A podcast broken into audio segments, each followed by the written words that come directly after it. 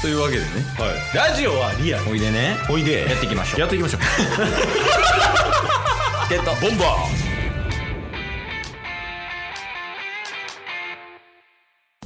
はいというわけで木曜日になりました皆さん、お待ちかね中日ドラゴンズを応援しようはぜよドラゴンズのコーナーですーフレーフレードラゴンズやっぱ大声多数いいよな やっぱ好きやわ大声多数はいまあまあ一応ねタッスの応援で今週は始まりましたなんですけど、うんもう毎週一応確認してますえー、中日ドラゴンズうん、現在何位ですか現在は良いですか現在は4位ですですよね。 はいもう1ヶ月ぐらい4位ですなんか13と56とちょうどね、なんかいい感じに開いてる気しますけど。そうなんよねセ・リーグはもう相変わらず1位から3位まではすごい流動的めちゃくちゃ動いてる、うんうんうんで5位6位はもう結構離されてる状況みたいな感じかな、はいはいはいはい、はい。で現在中日ドラゴンズはまあ4位うんうんうんでも貯金もなくなりました、借金生活始まってますいやー、ちょっとまずいっすよ。そうやねやっぱ京田も2軍やしねうんうん。若松もまあ2軍やけど試合にも出てなかったこの前はいはいはいはい。かなりピンチな状況には陥ってきてるうんうんうん。ただはい。去年のことを思い出してほしいおう去年我々が応援してたチームはオリックス・バファローズ。 Yes はい。そのオリックス・バファローズうん。この時点ぐらいでまあまあ5位とか6位そとうっかす基本5位でしたね。そんな感じやったやんうんうん。オリックス・バファローズが優勝したやん結局去年そうですね。それの要因何ですか要因要因はまあやっぱり投手陣じゃないですか先発陣 NOW え違うんですか NEXT えー、エースと NO え NEXT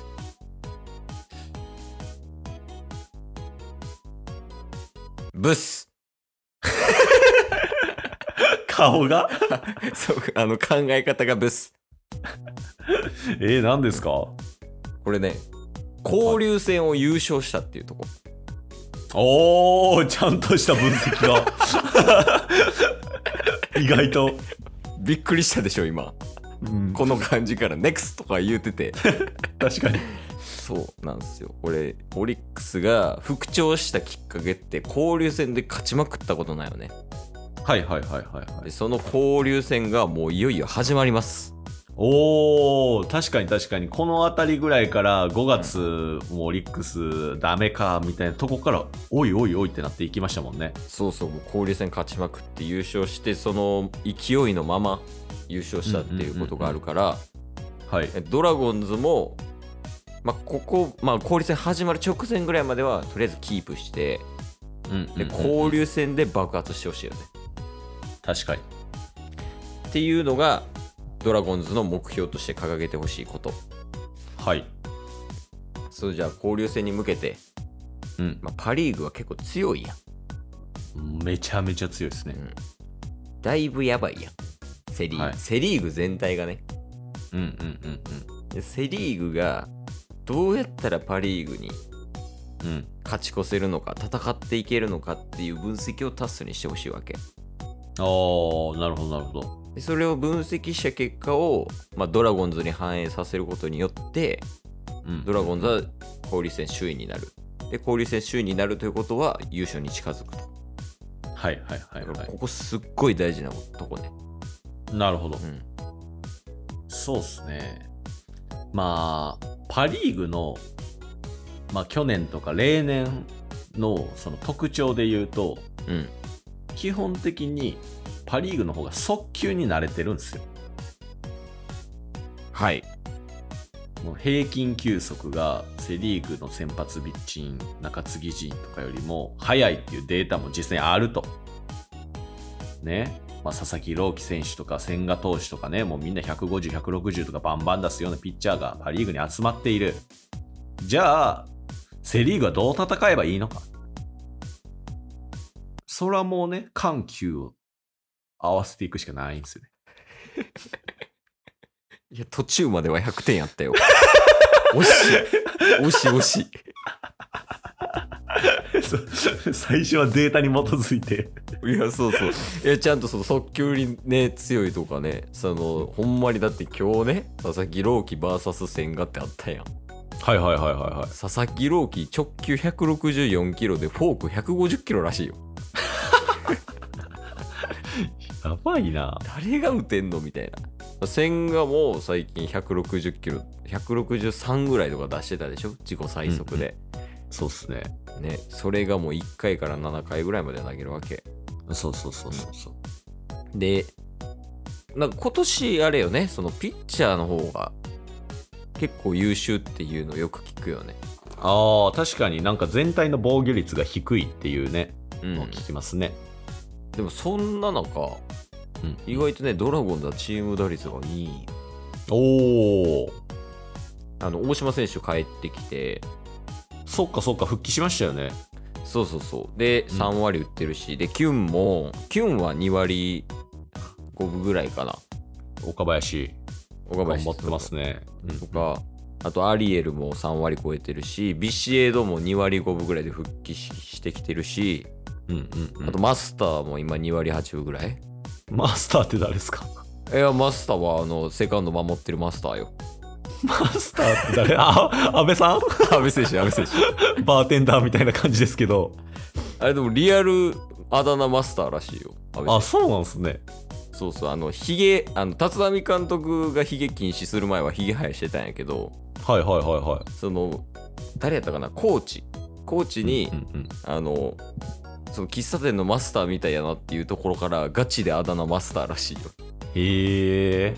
そうそうでマスターも2割8分ぐらい打ってるしキャッチャーの木下選手もまあ2割78分ぐらい打ってるから、いや、なるほど。そう考えたら、うん、あのー中日結構チャンスやなって個人的に今思ったんですけど、そうよね交流戦になると DH がね、増えるじゃないですか。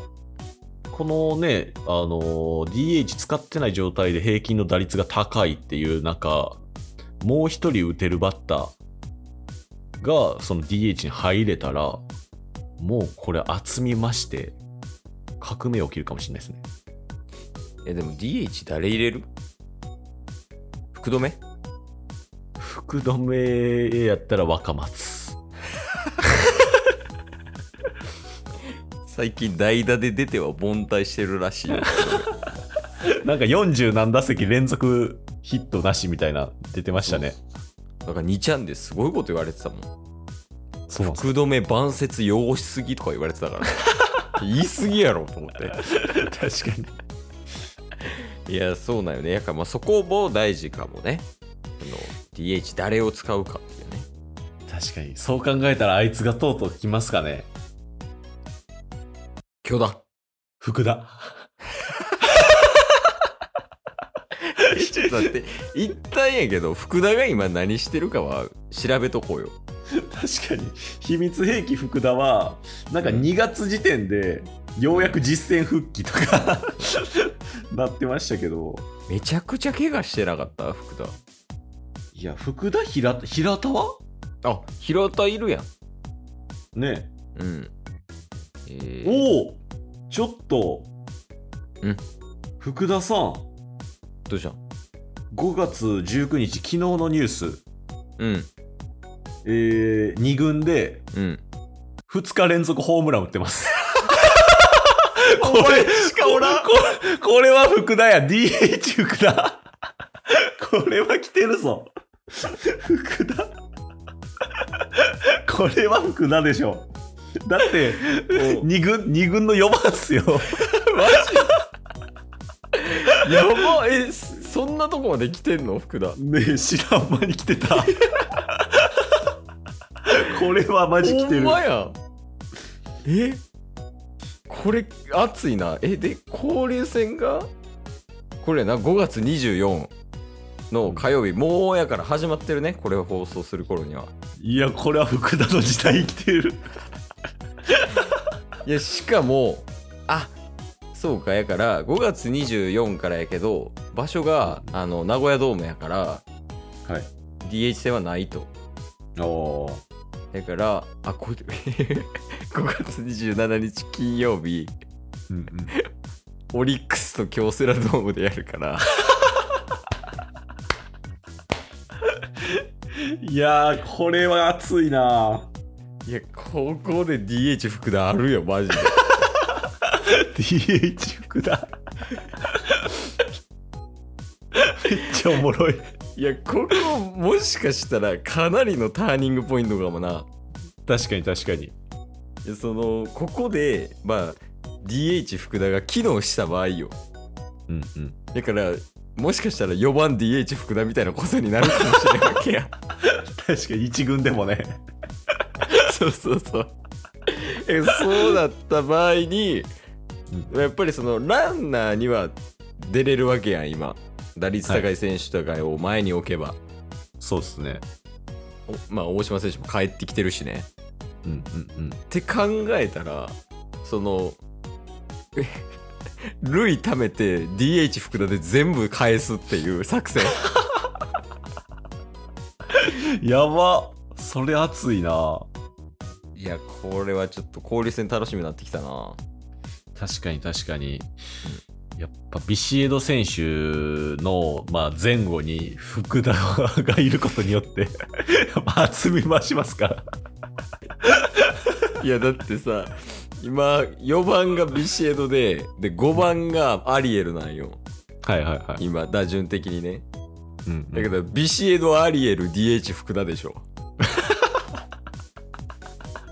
めちゃめちゃ怖ないでも打線的にはいや怖いっすよ俺まあやからとりあえず DH 福田の可能性があるとしたらまあ来週の金曜日うんうんうんだから、まあ、もし出てきたらちょっとそれは DH 福田の結果報告会とさせていただきたいねそうですね、あでいもや今楽日しはみだ歌えんじゃないの福田への応援歌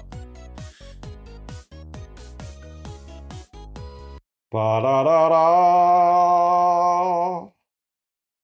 おーおーおーおー福田光の速さで突っ走れドラマティックに二軍から早く上がれよ DH 福田福田福田楽しみや。